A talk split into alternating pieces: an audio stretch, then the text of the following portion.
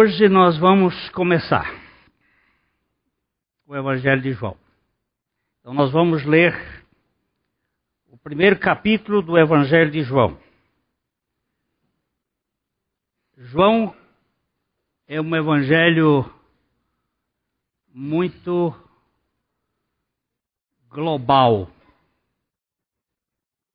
Ele tem uma visão muito abrangente.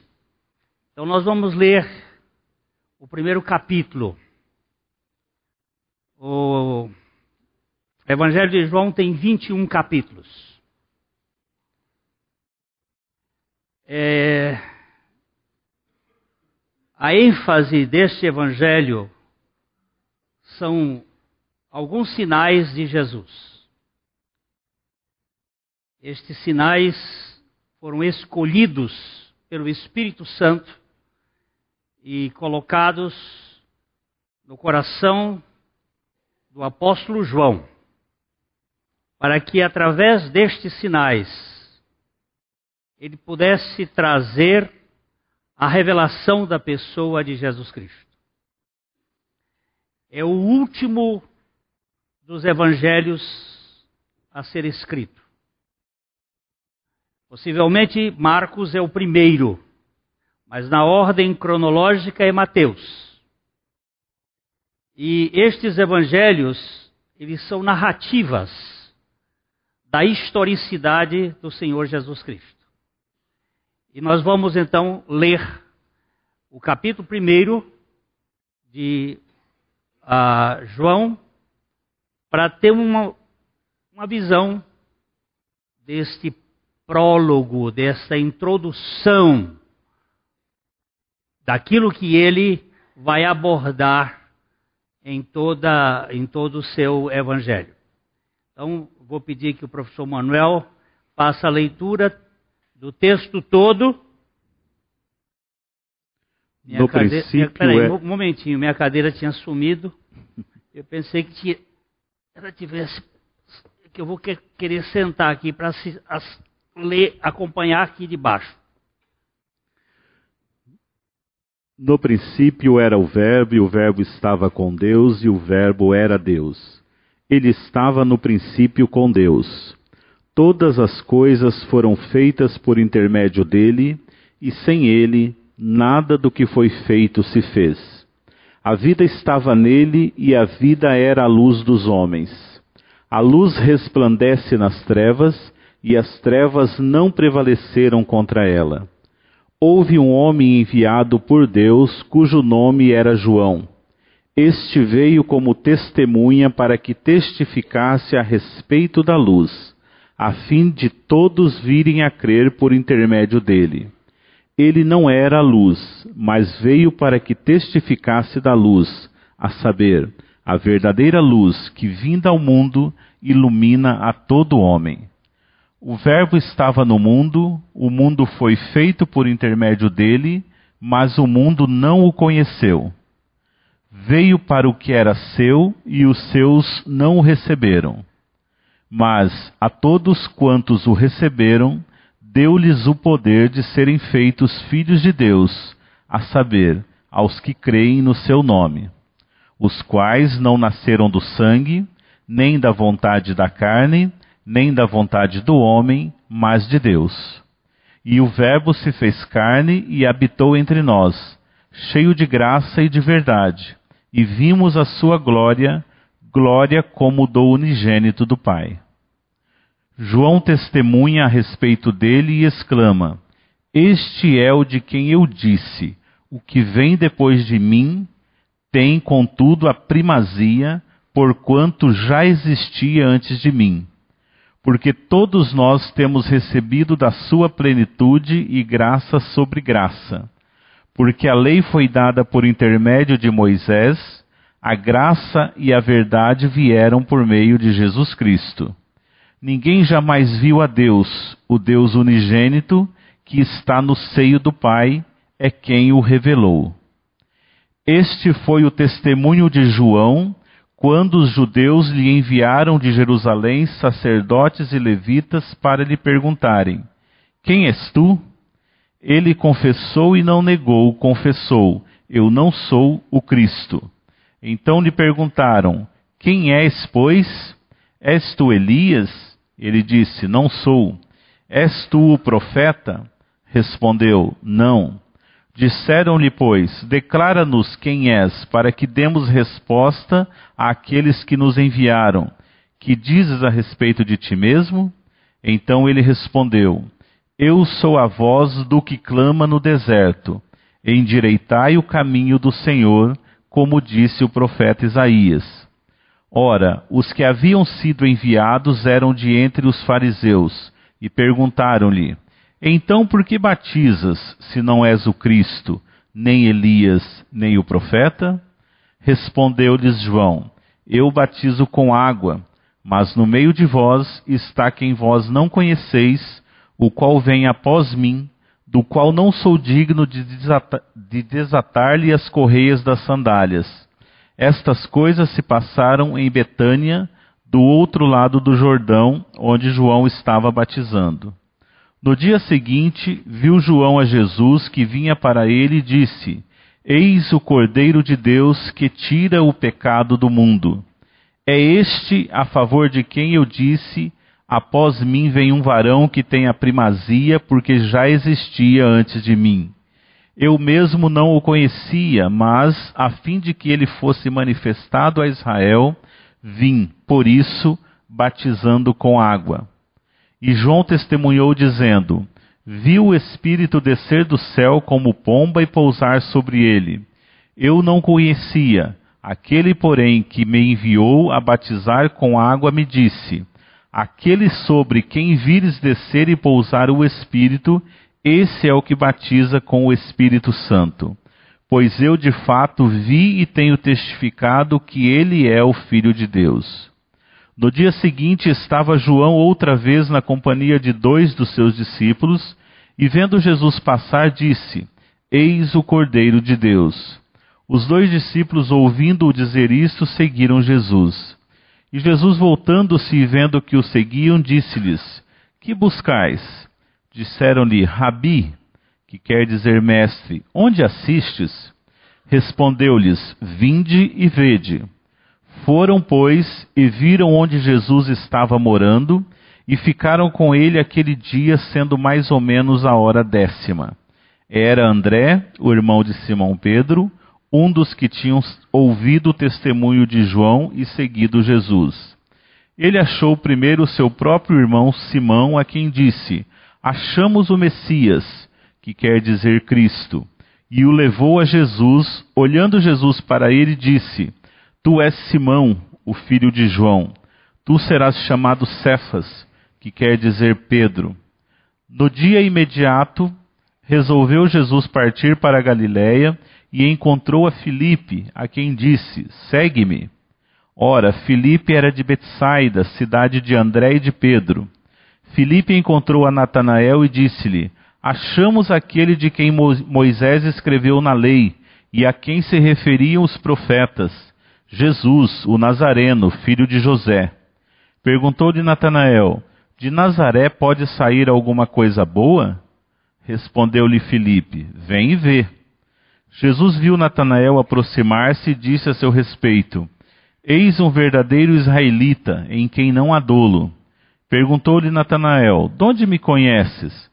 Respondeu-lhe Jesus: Antes de Filipe te chamar, eu te vi, quando estavas debaixo da figueira. Então exclamou Natanael: Mestre, tu és o filho de Deus, tu és o rei de Israel. Ao que Jesus lhe respondeu: por que te disse que te vi debaixo da figueira? Crês? Pois maiores coisas do que, do que estas verás. E acrescentou: Em verdade, em verdade vos digo que vereis o céu aberto e os anjos de Deus subindo e descendo sobre o Filho do Homem. Pai Celestial, esta é a tua palavra e por meio dela fala aos nossos corações pelo teu Espírito Santo para que Cristo Jesus, o teu Filho, seja exaltado. Graças te damos porque tu edificas a tua igreja pela tua palavra. Graças te damos, damos porque tu salvas aqueles a quem tu queres salvar pelo teu Espírito. E tu que és a fonte de toda alegria, enche os nossos corações de profundo gozo, em nome de Jesus. Amém. Há alguns anos, um homem muito rico, na véspera do ano novo, ele não tinha esposa, tinha filhos, não tinha parentes, decidiu presentear os empregados de sua mansão.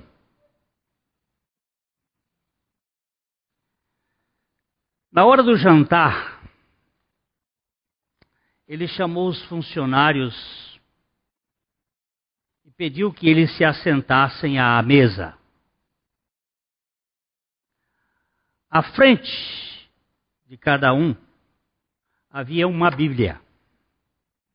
Eu trouxe até uma Bíblia aqui para lembrar Bíblia de papel, porque a gente agora só usa no iPad. Colocou uma Bíblia. E colocou também um montículo de dinheiro. Uma quantidade razoável. Depois que todos se assentaram, o homem perguntou: O que vocês preferem receber de presente? Esta Bíblia? Ou este valor em dinheiro? Não fiquem tímidos. Vocês podem escolher o que quiserem. O primeiro empregado a se manifestar foi o zelador. Senhor, eu gostaria muito de receber a Bíblia, mas como não aprendi a ler, o dinheiro será mais útil para mim. Razoável. O jardineiro foi o segundo a falar. Senhor, minha esposa está muito doente. Por essa razão, eu tenho mais necessidade do dinheiro. Caso contrário, escolheria a Bíblia com certeza. O terceiro foi a cozinheira. Senhor, eu sei ler. Para falar a verdade, é a coisa, é das coisas que mais gosto de fazer é ler. Porém, eu trabalho tanto que nunca consigo arranjar um tempinho nem para folhear uma revista, quanto mais ler a Bíblia. Por isso, vou aceitar o dinheiro. Por fim, chegou a vez do menino que cuidava dos animais da mansão. Como o senhor sabia que a família, como o senhor sabia que a família do garoto era muito pobre, ele se adiantou. É claro que você vai pegar o dinheiro não é mesmo, rapaz? Você pode comprar alimentos para fazer uma boa ceia em sua casa, além de comprar sapatos novos. O menino então surpreendeu a todos com a resposta. Não seria nada mal comprar um peru e outras comidas saborosas para dividir com os meus pais e meus irmãos. Eu também preciso de um par de sapatos novos, já que os meus estão muito velhos. Mas mesmo assim, vou escolher a Bíblia. Sempre quis ter uma Bíblia. Minha mãe me ensinou que a palavra de Deus vale mais do que o ouro e é mais saborosa que o favo do mel. Ao receber a Bíblia, o menino imediatamente começou a folheá-la e encontrou dentro dela dois envelopes. No primeiro havia um cheque com um valor de dez vezes mais do que o dinheiro deixado pelo Senhor em cima da mesa. Já no segundo, havia um documento que fazia daquele que escolheu a Bíblia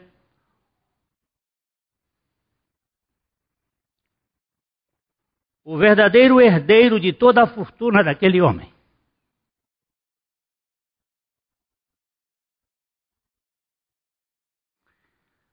Diante da emoção do garoto e do espanto dos outros empregados, o senhor abriu uma das Bíblias e leu em voz alta para que todos ouvissem.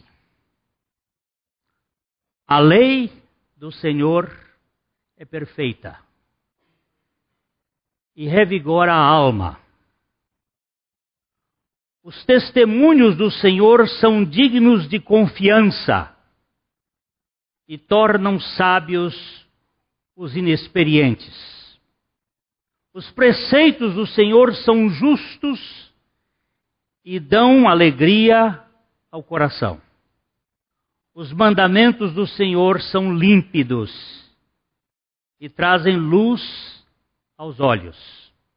O temor do Senhor é puro e dura para sempre. As ordenanças do Senhor são verdadeiras, são todas elas justas, são mais desejáveis do que o ouro, do que muito ouro puro, e são mais doces do que o mel e as gotas do favo. Essa história é verídica. E essa história fala de algo real. A palavra de Deus. Que é o tesouro maior que existe neste mundo.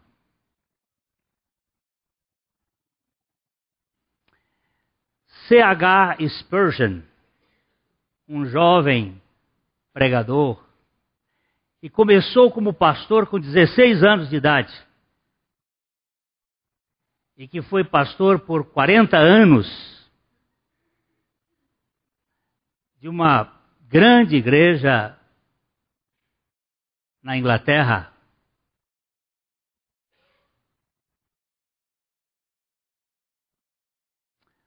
homem que tinha uma sabedoria do alto.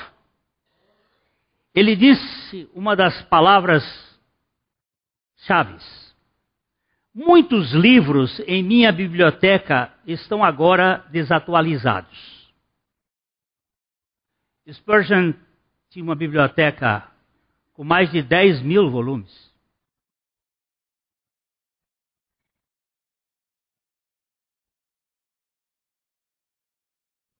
Muitos livros em minha biblioteca estão agora desatualizados. Foram bons enquanto eram novos. A semelhança das roupas que eu usei quando eu tinha 10 anos. Mas eu cresci e as deixei para trás. Ninguém jamais deixa para trás as Escrituras por ter crescido. Esse livro se amplia e é mais conhecido à medida que passam os nossos anos. Quanto mais nós a lemos, mais vemos que nada sabemos. George Miller, um dos homens de Deus da Inglaterra, leu a Bíblia cerca de 200 vezes. cem vezes de joelho. Na verdade, George Miller não tinha mais do que 15 livros na sua biblioteca, dos quais nove eram Bíblias. Em grego, em hebraico, em latim, em francês, em espanhol, em alemão. Ele lia em várias línguas. E quando lhe perguntaram, aos 92 anos, que ele morreu aos 93 anos, aos 92 anos, o que mais você gostaria de fazer na vida, senhor George Miller? Ele disse: conhecer a palavra de Deus. Eu não a conheço. Se alguém supõe, porque já leu a Bíblia algumas vezes, que conhece alguma coisa da Bíblia, eu posso dizer, como George Miller, que a grande necessidade do meu coração é conhecer a palavra de Deus. O Júlio me deu um, um CD, onde o meu amigo Cornélio Augusto, lá de uh, Minas Gerais, gravou o Novo Testamento. Ele tem uma voz agradável. E eu agora eu tenho ouvido o máximo de vezes que eu posso. Dr. Gilberto passou isto para um sistema que fica no meu iPad, no meu iPhone, e quando eu entro no carro, eu já conecto. Onde eu ando na cidade, eu estou ouvindo um capítulo. De casa até aqui, hoje, eu ouvi dois capítulos da Bíblia.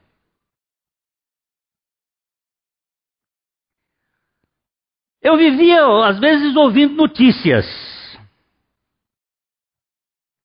Mas as notícias são tão ruins e tão problemáticas.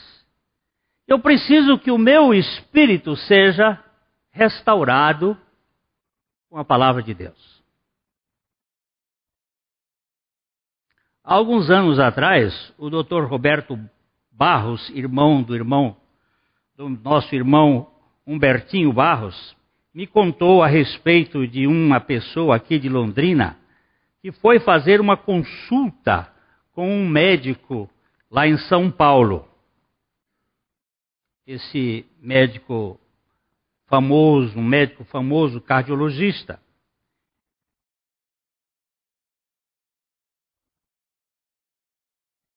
E o médico perguntou para aquele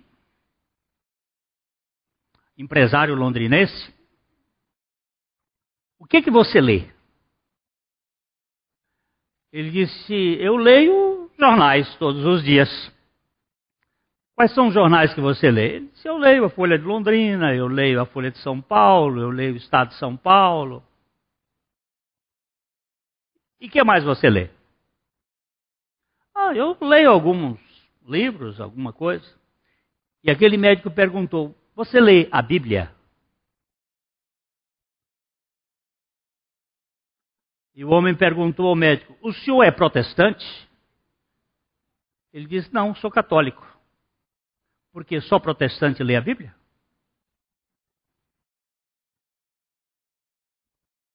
E virou-se para aquele homem e disse: Se eu fosse o senhor, eu parava de ler jornal. Ele lia a Bíblia.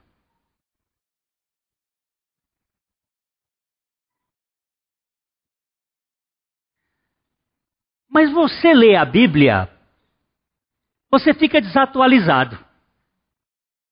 Não. Se você lê a Bíblia, você estará um dia na frente.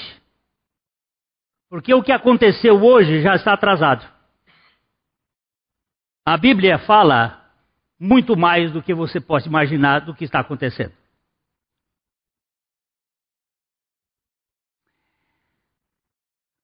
A grande necessidade do ser humano é de fato da palavra de Deus. Eu devo dizer para vocês que eu leio muito pouco a Bíblia, porque eu não compreendo muito a Bíblia. Mas eu tenho procurado ler mais vezes a Bíblia. E ler outra vez. Às vezes eu leio um texto e não entendo nada. E leio a segunda vez e nada entendo. E torno a ler e aí paro de tanto, tantas vezes ter lido e digo, Senhor, eu não sei o que o Senhor quer dizer, mas eu sei que é a tua palavra. Se o Senhor quer falar comigo, fala com a tua palavra. Eu como pão razoavelmente, não todos os dias. Principalmente por causa da farinha branca. Hoje estou comendo menos pão branco. Mas eu não sei quais são os elementos que compõem no pão. Eu não sei Quantos são os aminoácidos, as proteínas, as vitaminas, os glicídios, os lipídios, os ídios? Não sei. E não me interessa. O que me interessa é comer. E quando eu como, aquilo vira energia dentro de mim. O meu neto hoje estava no meu colo e ele queria um pedaço do, do pão que eu estava comendo. E ele foi, pegou e, e foi comer. Ele não sabe o que, é que tem ali, mas aquilo fortalece, ele é troncudo. Nós não precisamos explicar a Bíblia, nós precisamos crer na Bíblia. E para crer na Bíblia, nós precisamos que o Espírito Santo nos traga a palavra de Deus. O Evangelho de João é a última, possivelmente o último livro do, do Novo Testamento e o canto de cisne do apóstolo João. é um evangelho que fala da universalidade de Cristo, do evangelho. Mateus tem um enfoque mais para judeu. Você vai ler Mateus e você vai encontrar neste livro Levi, que é o seu escritor, um dos discípulos de Jesus, trazendo o conceito do reino dos céus. E Cristo como o Messias enviado ao povo judeu. Marcos é aquele jovem, João Marcos. Talvez aquele moço que correu nu no dia da, da prisão de Jesus. Aquele moço que deu trabalho para Paulo e Barnabé, porque ele voltou do meio da estrada Mas também aquele moço com quem Paulo, no final da sua vida, estava sozinho. Os seus companheiros mais íntimos Paulo teve 40 irmãos muito íntimos dele, mas naquela ocasião praticamente todos o haviam deixado. Ele estava só em Roma. E ele diz: Traga-me João Marcos, porque ele me vai ser muito útil. Aquele João Marcos que ele não quis que fosse na viagem com ele. Lucas também é um dos membros do grupo de Paulo, um médico. Ele escreveu o seu livro com um foco mais para gregos, enquanto Marcos mais para romano. Então nós temos Mateus escrevendo para judeu, Marcos escrevendo para romanos e Lucas escrevendo para a cultura grega. O foco de Lucas é voltado para uma certa pessoa, um certo personagem que alguns pode, entendem que pode ser até mesmo uma realidade é, imaginária Teófilo, um amigo de Deus. Teó, Deus, e Filos, amigo. Mas João escreve o Evangelho no final da sua vida, aí pelos seus 95 anos ou mais, com uma visão de Cristo em sua realidade para o mundo, o Salvador do mundo. Não só Salvador de judeu, mas Salvador de judeu, de grego, de gentios, de todas as tribos e raças e nações. Então, sua visão é uma visão muito abrangente. E ele começa o seu livro falando aparentemente de algo filosófico. No princípio, era o Verbo. No princípio era o Verbo. Esta palavra é uma palavra muito utilizada pelos filósofos, o Logos. A palavra, a mensagem. Filo, Plotino, filósofos mais ou menos próximos de João é, falaram muito desse conceito, mas João dá uma outra conotação, não filosófica, mas da encarnação da mensagem. E ele começa esse versículo aqui, para alguns, é o primeiro versículo da Bíblia do ponto de vista da cronologia.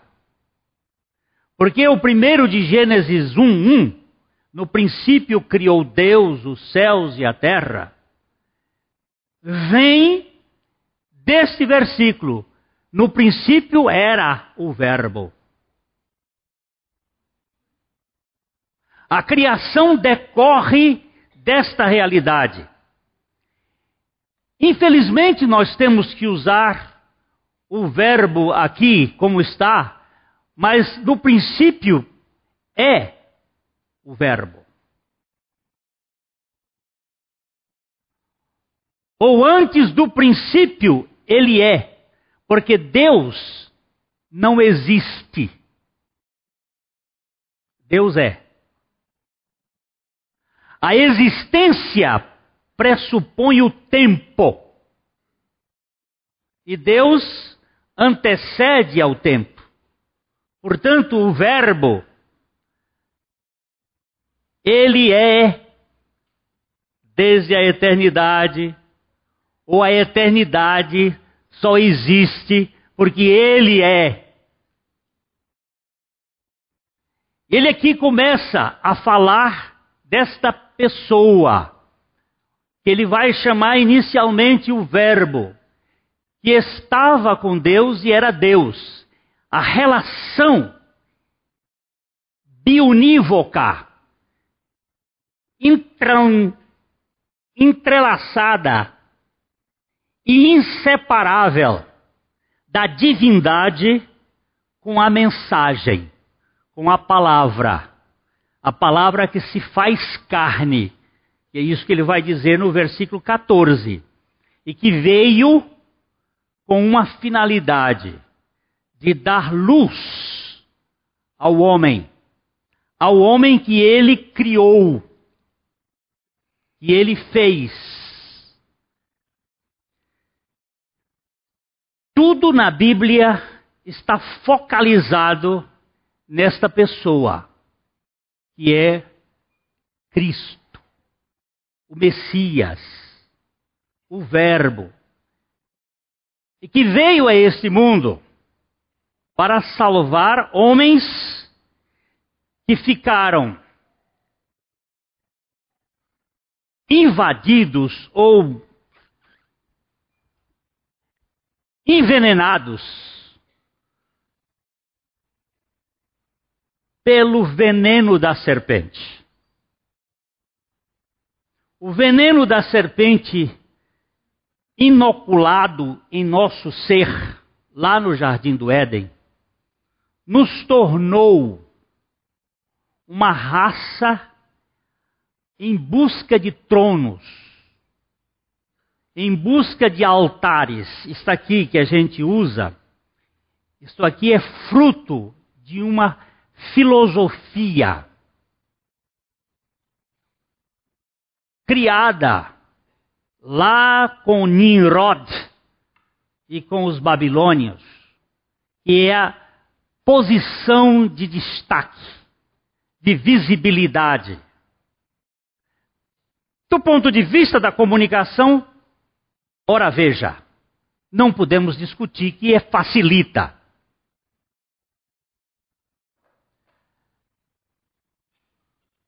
Porém, do ponto de vista psicológico, isso aqui é um perigo. Isso é um perigo. Jesus, você, nós vamos ter que verificar muito bem no Evangelho de João, Jesus não é o que sobe, é o que desce. Ele não procura projeção, ele procura o ocultamento. Ele desce. A primeira mensagem de Jesus foi num barco ao nível do da água. E a multidão é que ficava na posição elevada. Ele não estava procurando holofote nem destaque. Ele é a mensagem. E a mensagem tem que transmitir o conteúdo da essência divina. E não essa exacerbação do nosso coração de querer ser importantes, que é o grande problema nosso. Se não é seu, meu é e que eu preciso profundamente da obra da cruz para esvaziar esta soberbia, essa arrogância que existe dentro de mim, para que eu seja esvaziado. Então, quando aqui a Bíblia está falando do Verbo que estava com Deus, o Verbo que era Deus, ele estava no princípio com Deus, ele está falando de uma relação entre Deus e a sua mensagem. Aquilo que Deus é, ele fala. E o que ele vai falar neste livro é a mensagem do amor transcendente e imanente. Ele transcende, mas ele se encarna. Não é amor platônico, é amor de cruz. Amor que vem para nos libertar de, de nós mesmos. Vamos andar um pouquinho mais, que todas as coisas foram feitas por intermédio dele. E sem ele, nada do que foi feito se fez. Aqui ele já dá um tapa na evolução. Não existe algo que se fez. Se houver Big Bang, atrás do Big Bang está o Verbo. Eu disse se houver, porque também é teoria.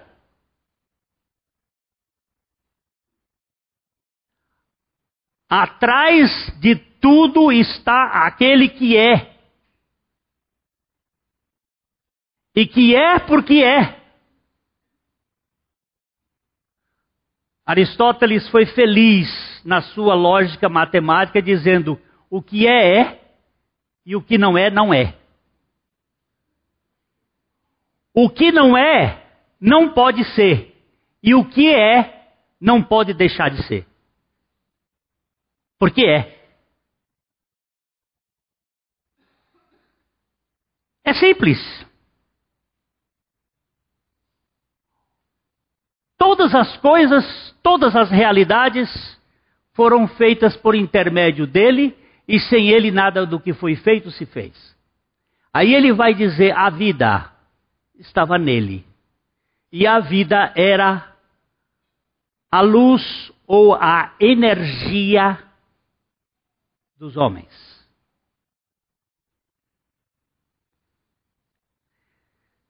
Se vocês se lembram, quando Moisés estava confrontando com os magos do Egito, quem é que tinha farinha no saco?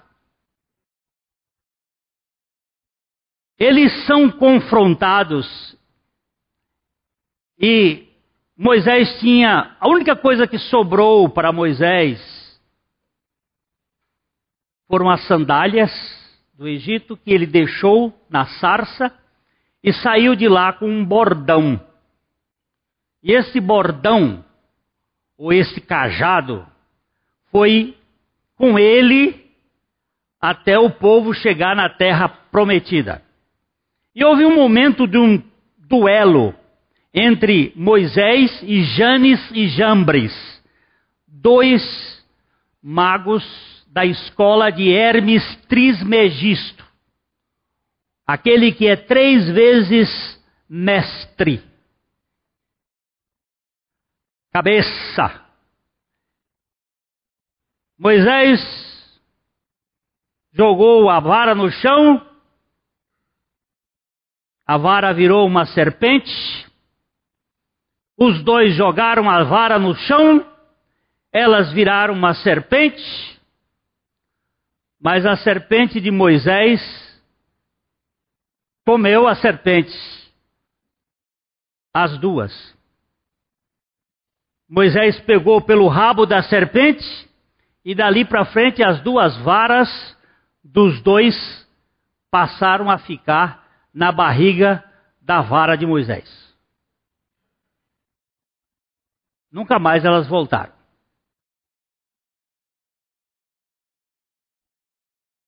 E Moisés, com aquela vara, transformou água em vinho, eles também transformaram água em vinho. Perdão, água em sangue. Eles fizeram vir rãs, Moisés fez, eles também fizeram. Mas quando chegou, por favor, quando vocês lerem piolho na Bíblia de vocês, vão procurar ver por que, que puseram piolho. A tradução não está correta. Eu acho que é porque piolho sempre fica na cabeça. E o homem quer as coisas pela cabeça. O bicho que aparece ali é mosquito. É a Aedes aegyptis. É o mosquito da, da, da, da zika que está dando zika até hoje. Moisés fez vir o mosquito da areia. E é isso aqui, ó. Vida. Nós, estávamos, nós temos um café da manhã. É, e nós estávamos discutindo um dia desses aí sobre esses novas metodologias científicas do mundo e tal. E um professor da Universidade de Londrina, doutor, falando, a gente estava falando sobre vida, vida, e ele disse assim: Eu não creio, não acredito que o homem consiga produzir vida.